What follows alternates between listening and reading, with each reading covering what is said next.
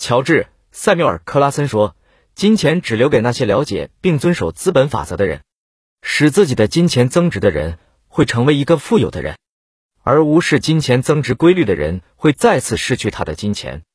道理就是这么简单。如果你观察一下复利的奇迹，你就会发现，清楚复利的力量，但不使用这份力量来使自己实现财务自由的行为，是一种不负责任的愚昧无知。这样看来，贫穷就不是美德了。”而是一种愚昧。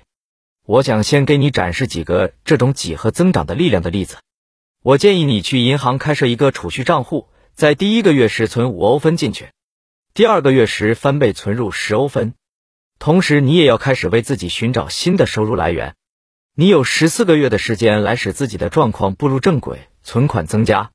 你必须利用你的时间来发展新的收入来源。在第十六个月，你要存入一千六百三十八点四零欧元。第十七个月是三千二百七十六点八零欧元，第十八个月是六千五百五十三点六零欧元。你必须自我发展和成长，你必须发挥自己的创造力并付出努力，这一切都是值得的。刚好在一年半以后，你会得到一万三千一百零七点一五欧元。不这样做的话，你根本得不到。举个例子，你可以从中拿出三千欧元来奖励自己，剩下的一万欧元你可以用于投资。二十年年利率百分之十二以后，你就有将近十万欧元。影响复利的只有三个重要因素：时间、利润率和投入。我打算探讨这三个因素，请允许我在下面的例子中以超过百分之十二的高利润率为出发点。从一九四八年开始，股票平均每年的收益率达到百分之十一，许多好的基金也在其列。这种结。果在德国被认为是几乎不可能的，所以我用两章的篇幅，第十章和第十一章来阐述利润率和投资。正如之前说过的，尽早开始是好事。举个例子，假设你从三十岁开始每月存二百欧元，如果按百分之十二的年利率来算，你在六十五岁时就有一千零四十九五百七十欧元。之所以得到这一巨大的数额，是因为你让金钱为你工作了三十五年。但如果你是在四十五岁时才开始储蓄，你就只有二十年的时间。如果你同样想实现一百零五万欧元存款，按照百分之十二的收益率来算，你就必须将原先的每月二百欧元的存款额增加六倍，也就是每月一千二百欧元。然而，如果你在五十五岁时才开始储蓄，你就只有十年的时间。尽管如此，你还是想实现一百零五万欧元存款，那么你每月的存款额就必须超过五千欧元。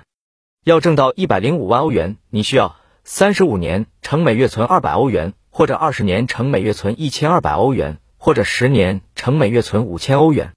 记住，你开始的越早，你就能越轻松的实现它。因此，为你的孩子储蓄吧。更为重要的是，将储蓄的概念交给你的孩子。如果你从孩子一出生就开始每月为其投资一百欧元，那么等孩子到了三十五岁。他就已经拥有五十二万四千七百八十五欧元了。按照百分之十二的年收益率计算，和时间同等重要的因素是利润率。俗话说，时间就是金钱。我们也可以说，时间带来金钱。我还是给你介绍一下高利润率。虽然许多人认为很无聊，每年有成千上万的德国人平均投资收益都超过百分之十二。如果美国家庭主妇听到我们这里的利润率，每一个人都会疲倦，地打哈欠。百分之二至百分之五的利润率，在美国绝对会引发同情。我们在全世界享有这样的声誉：德国人是最节俭的储蓄者和最傻的投资者。以对比方式看以下数据，你会发现高利润率有多重要。百分之七、百分之十二、百分之十五和百分之二十一之间的差异是多么巨大。假设你坚持月存一百欧元超过三十五年，那么。在年利率分别为百分之七、百分之十二、百分之十五和百分之二十一的情况下，会发生什么呢？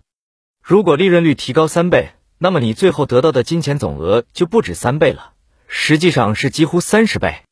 我们再来看一个例子：如果你投入一千欧元，如果年利率分别是百分之七、百分之十二、百分之十五或百分之二十，那么在三十年之后，你能得到多少金额？摸着良心说。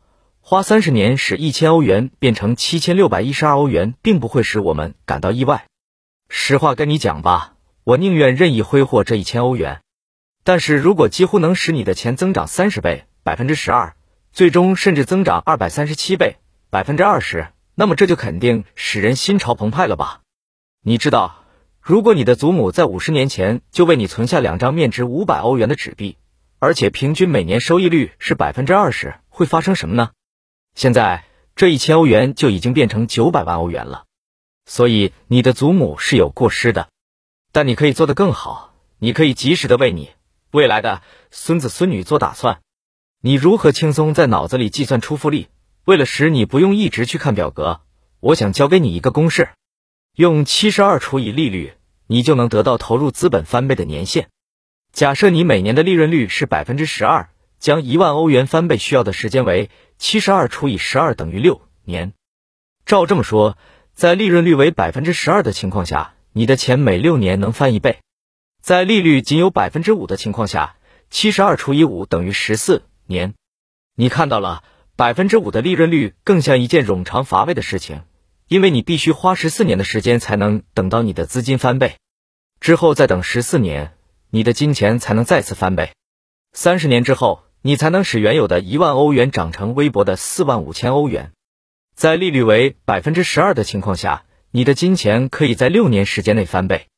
在十二年之后，又一个六年，你的金钱又重新翻了一倍。在三十年之后，你会使你的一万欧元变成令人难以置信的大约三十万欧元。如果利率为百分之二十，就差不多是二百四十万欧元了。结论：利润率很重要，非常重要。所以你必须通读第十章和第十一章，了解发现高利润率的方法。如果你想要积累财富，而你拥有的时间越来越少。或者说，你想花费的时间越短，你就越需要高利润率。上述内容引出了两个问题：一，你想让你的金钱多久翻倍一次？利润率。二，你想用多少钱来翻倍？储蓄。如果你的乘数是零，那么再高的利润率都没有任何用处。今天五万欧元不算巨额资金了，你用它只能买一辆好车。这样看来，五万欧元并不是一个值得特别去追求的目标。但是，如果你将五万欧元用于投资，那么在二十年后，这笔钱就会变成五十万欧元，年收益率百分之十二的情况下。基于此原因，聪明人采取储蓄，他们看到的不是眼前的五万欧元，而是未来的五十万欧元。没有资本的资本主义意味着金融时期时代。资本主义为每个人打开了通往财富和富裕的通道，不计其数的百万富翁甚至亿万富翁，随着这一经济先决条件。通过投资来增加资本，应运而生。资本主义第一次使复利发挥决定性作用。资本投资对投资者来说也有好处，因为他能获得收益。他可以分享企业股份，却不用成为企业家。资本投资对企业家也有好处，他可以借助 OPM 来更快速的建立并扩展自己的企业。没有 OPM，企业就不可能快速增长。新时代所有的大型企业帝国就建立在借用资金之上。以山姆·沃尔顿的故事为例，他在美国一座小镇购买了一家小商店，这笔钱还是从他的岳父手中借来的。他创造了折扣店的概念。山姆·沃尔顿向顾客保证，同样的商品，如果你在任何地方发现比我店里更便宜，我马上把钱退给你。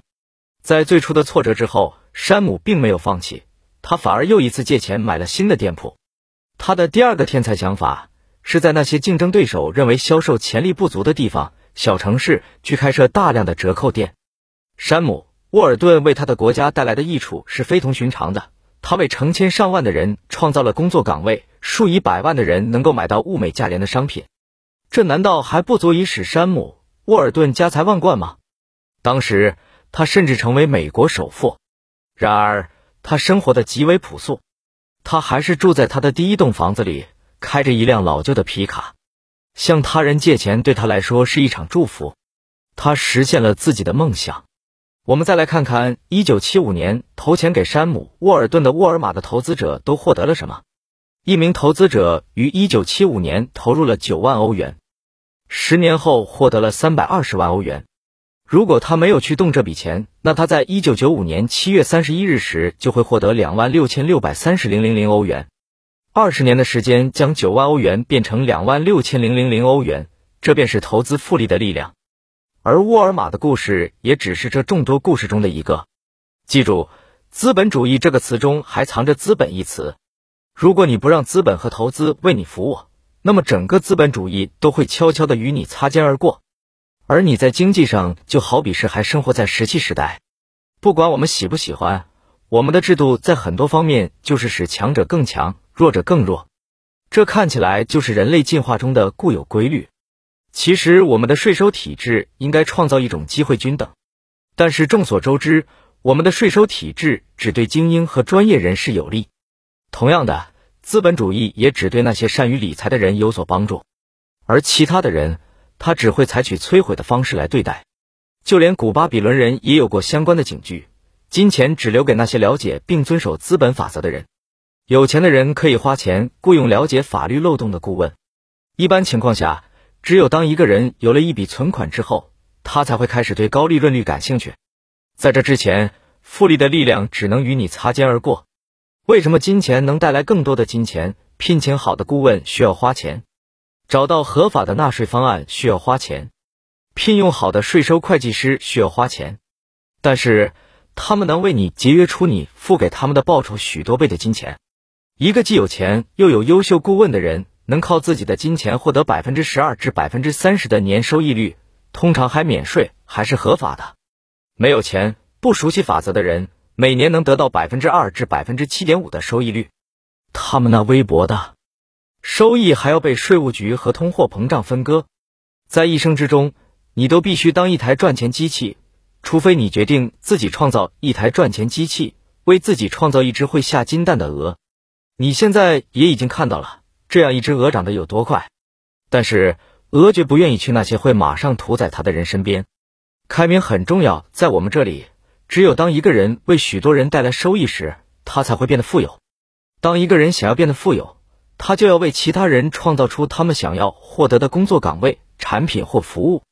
今天的机会远比以前任何时候都要多，这也是受资本主义的影响。尽管如此。资本主义还是远不能使我们满足。对所有人来说，它绝不是一次直接的祝福。它创造了一个新的阶级社会。在这一方面，我不喜欢资本主义发展的内在动力。是时候让少数人的资本主义成为人人共享的资本主义了。股票为普通人创造了成为股东的机会，这是一个重要的步骤。投资基金使得更为广泛的阶层能够以较低风险参股各种不同的企业。缺少的只是一种开明的资本主义。信息政策不仅仅由利益集团来驱动，而是由信息本来的目的来驱动。这一种目的就是使得这个星球上人类的存在更加有意义。在他们的生活中，资本起着支撑性的力量。我想借用此书献出绵薄之力，你也可以对此做出贡献，通过获得私人财富，成为一个榜样。